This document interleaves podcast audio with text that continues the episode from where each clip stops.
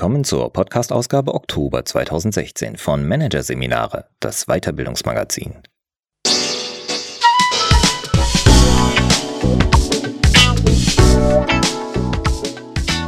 Weitere Podcasts aus der aktuellen Ausgabe behandeln die Themen Professionell präsentieren, der Körper redet und Zukunft der Führung.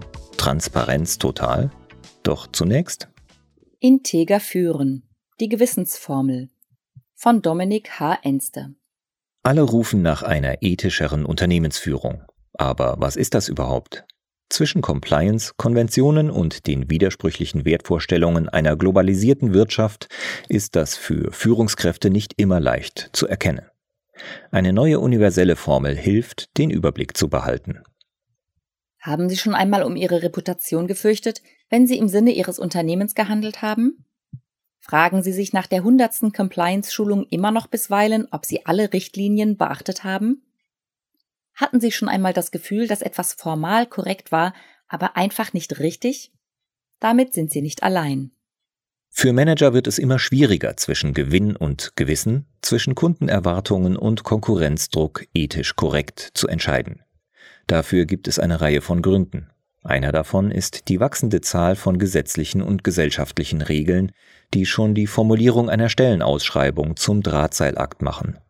Hinzu kommt, dass durch Globalisierung und Digitalisierung unterschiedliche Wertvorstellungen immer unmittelbarer aufeinanderprallen, während gleichzeitig der Wettbewerbsdruck steigt. Manche Führungskraft verliert da den Überblick. Laut einer Studie des Roman Herzog Instituts hat einer von drei Managern Zweifeln, dass er werteorientiert führt. Von den Mitarbeitern geben ganze zwei Prozent an, dass sie in ihrem Unternehmen ein ausgeprägtes Werteverständnis erleben. Das ist nicht nur aus ethischer Sicht bedenklich, für Unternehmen kann das auch teuer werden. Denn erfüllen Führungskräfte die ethischen Anforderungen nicht, sinken Leistungsbereitschaft und Loyalität der Mitarbeiter, die Transaktions- und Kontrollkosten steigen. Auch Kunden bestrafen einen Mangel an Werteorientierung. Nestle hat das erfahren müssen, als der Konzern 2010 für die Verwendung von Palmöl an den Pranger gestellt wurde. Auch Shell hat bei der geplanten Versenkung der Ölplattform Brent Spar und dem anschließenden Boykott Umsatzrückgänge von bis zu 50 Prozent hinnehmen müssen. Aktuell demonstrieren die milliardenschweren Urteile von US-Gerichten zum Abgasskandal, dass moralisches Handeln einen handfesten ökonomischen Faktor darstellt.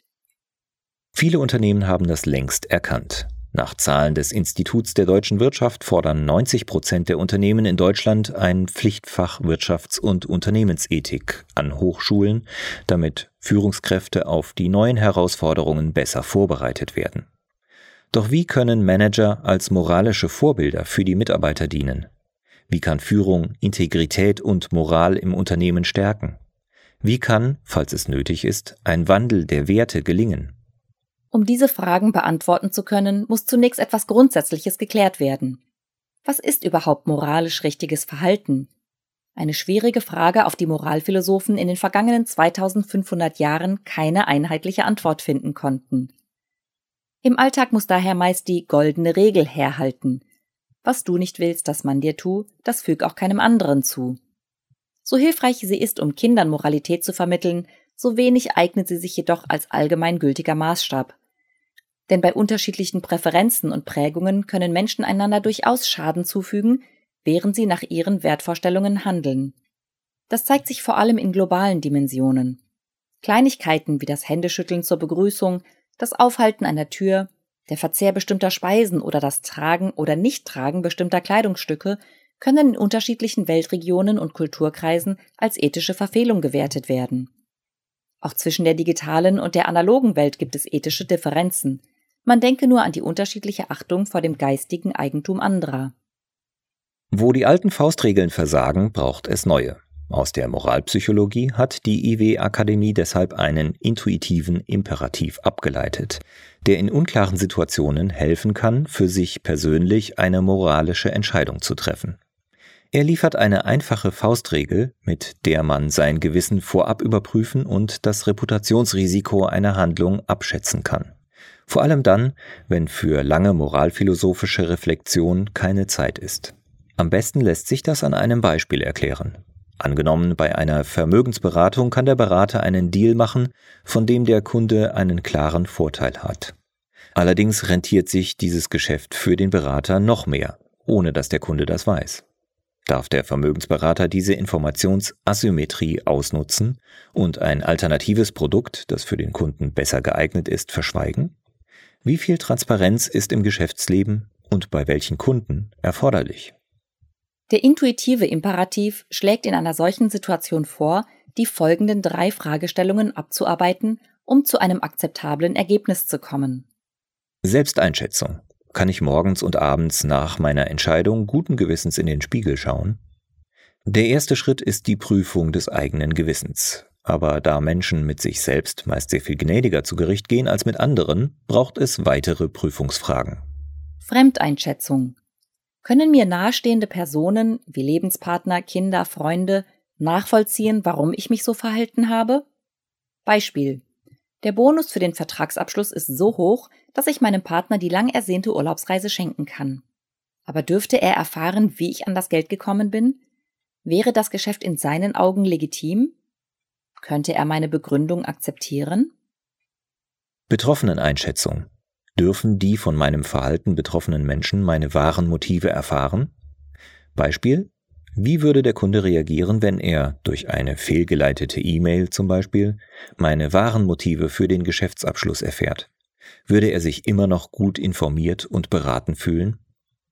Sinn dieser dreifachen Selbstbefragung ist es, seine Intuition als Orientierung zu nutzen und dabei die externe Sicht mit ins Kalkül zu nehmen. Intuition ist wichtig, um schnell entscheiden zu können. Und der simulierte Blick von außen hilft, der menschlichen Neigung zur Selbstüberschätzung zu begegnen. Verhaltensökonomische Studien der IW-Akademie und der TH Köln belegen, dass sich Menschen in vielen Bereichen zu hoch einschätzen, etwa bei der Intelligenz oder Attraktivität. Die Überschätzung der eigenen Moralität fällt besonders extrem aus. 46 Prozent halten sich demnach für moralischer als den Durchschnitt der übrigen Personen im selben Raum, aber nur 5 Prozent für weniger moralisch. Das erklärt, warum Führungskräfte oft nicht sensibel für ethische Risiken sind. Sie sehen vielleicht andere in Gefahr, unmoralisch zu handeln, aber nicht sich selbst. Der intuitive Imperativ schützt vor zu viel Wohlwollen sich selbst gegenüber. Bei allen moralischen Entscheidungen kann er jedoch nicht helfen. Das geht schon deshalb nicht, weil er sich nur auf die persönliche Ebene bezieht, also Conduct. Zur Ethik gehören aber auch die organisationale Ebene, also Culture, und der gesetzliche Rahmen, also Compliance. Die drei Ebenen hängen voneinander ab. Die äußeren Schichten Compliance und in Unternehmen besonders relevant Culture bilden dabei den Rahmen, der unsere Vorstellung von Ethik und unser tatsächliches Handeln maßgeblich beeinflusst. Im Falle der Compliance ist das klar. Wer sie nicht einhält, wird verwarnt oder bestraft. Im schlimmsten Fall droht Gefängnis, wie in den Fällen Hönes, Zumwinkel oder Mittelhoff. Der Einfluss der Culture ist subtiler, die Wirkung auf das persönliche Handeln aber ähnlich stark. Culture ergibt sich aus der Art, wie Menschen im Alltag miteinander umgehen und welche informellen Normen gelten. Dazu gehört, welcher Dresscode gilt, ob Sonderaufzüge für den Vorstand reserviert sind und ob es eine Homeoffice-Regelung und Vertrauensarbeitszeit gibt. Auch die Ausgestaltung der Bonussysteme, die Beförderungspraxis, die Neigung zum Toolbox-Denken und das Vorbild, das Topmanager abgeben, prägen die Culture und damit die Umgebung für das Handeln der einzelnen Führungskraft. Die Umgebung hat großen Einfluss auf das persönliche ethische Verhalten. Wie groß, das zeigt ein berühmtes Experiment aus den 70er Jahren. Theologiestudenten, die einen Vortrag über den barmherzigen Samariter halten sollten, wurden dazu in unterschiedliche Stresszustände versetzt. Den einen wurde gesagt, sie hätten nach der Vorbereitung noch genügend Zeit, während anderen gesagt wurde, sie müssten sich sehr beeilen. Auf dem Weg zur Kirche lag nun ein Mensch, der offensichtlich Hilfe brauchte, was in etwa der Situation des Gleichnisses vom barmherzigen Samariter entsprach. Das Experiment zeigte, dass Zeitdruck ein wichtiger Grund für unmoralisches Verhalten ist. Denn während 63 Prozent der Theologiestudenten halfen, wenn sie nicht in Eile waren, kümmerten sich nur 10 Prozent der Studenten, die es sehr eilig hatten, um den Hilfebedürftigen. Die in dem Experiment ebenfalls gemessene Religiosität der Studierenden hatte keinen Einfluss auf ihr Verhalten. Im Unternehmen gibt es nicht nur zeitlichen Zwang, sondern auch jede Menge andere Formen von offenem und verdecktem Druck durch die Chefetage, durch die Konkurrenz, durch Change-Prozesse, durch die Erwartungen der Kunden. Entscheidungen im Sekundentakt, Stress und Leistungsdruck sorgen in Kombination mit einem stark auf Kennzahlen ausgerichteten Bonus- und Vergütungssystem für ein Klima, in dem ethisches Verhalten erschwert wird bzw. in dem ethische Bewertungen weniger streng ausfallen als in entspannteren Situationen. Im Umkehrschluss heißt das, will ein Unternehmen moralisches Handeln seiner Mitarbeiter gewährleisten, kann es sich daher nicht allein auf deren inneren Kompass verlassen, sondern muss mit Compliance und Culture entsprechende Rahmenbedingungen schaffen, in denen Conduct überhaupt möglich ist. Um den Wandel hin zu einem ethischeren Führungsstil in der Organisation anzutreiben, hilft die 5W-Formel. Sie bietet ein universales Handlungsgerüst, das für alle Kontexte anwendbar ist. Wandel braucht demnach zunächst die Wahrnehmung, dass etwas schief läuft, denn erst ein moralisches Bewusstsein ermöglicht eine ethische Abwägung. Um Veränderungen herbeizuführen, müssen Führungskräfte die Sensibilität dafür verfeinern, ob eine Situation überhaupt eine moralische Dimension hat. Das kann zum Beispiel durch Selbstreflexion in Führungsseminaren geschehen. Eine gute Übung für die ethischen Sensoren ist die Überprüfung alltäglicher Situationen nach moralischen Risiken. Wenn Sie sich zum Beispiel als Manager umweltbewusst verhalten wollen, aber im SUV zur Arbeit kommen, ist das ein ethischer Widerspruch. Neben der Wahrnehmung ethischer Probleme braucht es Wissen, wie sie sich lösen lassen. Das ist wie bei einer Diät. Wer abnehmen soll, muss nicht nur erst einmal anerkennen, dass er zu dick ist. Er braucht auch das Wissen, welche Ernährungsfehler er macht und wie er sich gesünder ernähren kann. In moralischen Fragen ist es schwieriger, weil nicht klar definiert ist, was richtiges Verhalten beinhaltet. Zwar können sich Menschen weltweit auf Grundwerte wie Menschenrechte verständigen. Im Detail wird es aber schnell schwierig, weil kulturelle Hintergründe, religiöse Aspekte, internationale und nationale Unterschiede und die verschiedenen Rahmenbedingungen verschiedene Dinge als richtig erscheinen lassen. Trotzdem braucht es Wissen über die tatsächlichen und die angestrebten Werte, die eigenen und die der Menschen, mit denen man zusammenarbeitet. Und noch ein W braucht es. Wollen. So wie man nicht gegen seinen Willen abnimmt, kann auch kein Wandel passieren, wenn man nicht das Richtige tun will. Nicht umsonst stehen in der 5W-Formel Wahrnehmung, Wissen und Wollen als Multiplikation in Klammern. Fehlt eines der Elemente, das entspricht einer Multiplikation mit Null, bleibt der Wandel zu einer ethischeren Führung stecken. Das Richtige tun wollen heißt aber nicht nur, die geltenden Regeln einzuhalten. Individuelle Moral, das sind mit Aristoteles, dem Erfinder der Ethik als philosophischer Disziplin, die Tugenden einer vortrefflichen Persönlichkeit.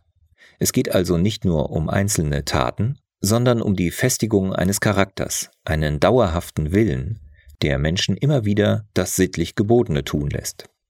Allerdings ist dieser ethische Wille häufig schwach ausgeprägt und er erlahmt unter Beanspruchung wie ein Muskel. Deshalb ist es erforderlich, ihn bei jeder Gelegenheit zu trainieren. Dies gelingt zum Beispiel mit Hilfe von Verbündeten. Beim Abnehmen helfen die Weight Watchers, ein Personal Trainer oder der Lebenspartner, die Motivation nicht zu verlieren. Im Business müssen es andere Führungskräfte oder externe Experten sein, mit denen man sich austauschen und bei denen man sich rückversichern kann. Um andere zu ethischeren Entscheidungen zu bewegen, kann man sich auch der Tricks aus der Verhaltensökonomik bedienen. Beim sogenannten Nudging etwa wird die Wahl des Richtigen erleichtert, etwa indem in der Kantine das Obst prominenter platziert wird als die Schokoriegel. In ähnlicher Weise lassen sich die Entscheidungswege oder Bonussysteme so gestalten, dass sie ethisches Handeln eher fördern als behindern.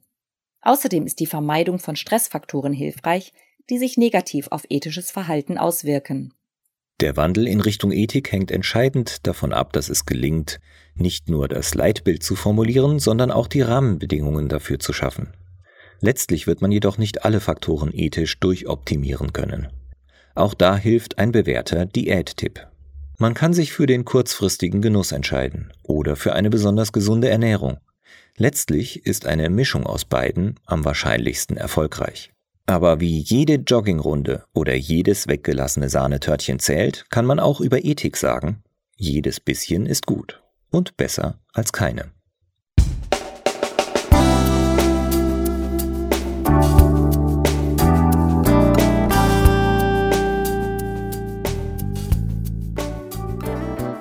Sie hörten den Artikel Integer führen, die Gewissensformel von Dominik H. Enster. Aus der Ausgabe Oktober 2016 von Managerseminare, produziert von Voiceletter. Weitere Podcasts aus der aktuellen Ausgabe behandeln die Themen Professionell präsentieren, der Körper redet und Zukunft der Führung. Transparenz total. Weitere interessante Inhalte finden Sie auf der Homepage unter managerseminare.de und im Newsblog unter managerseminare.de/blog.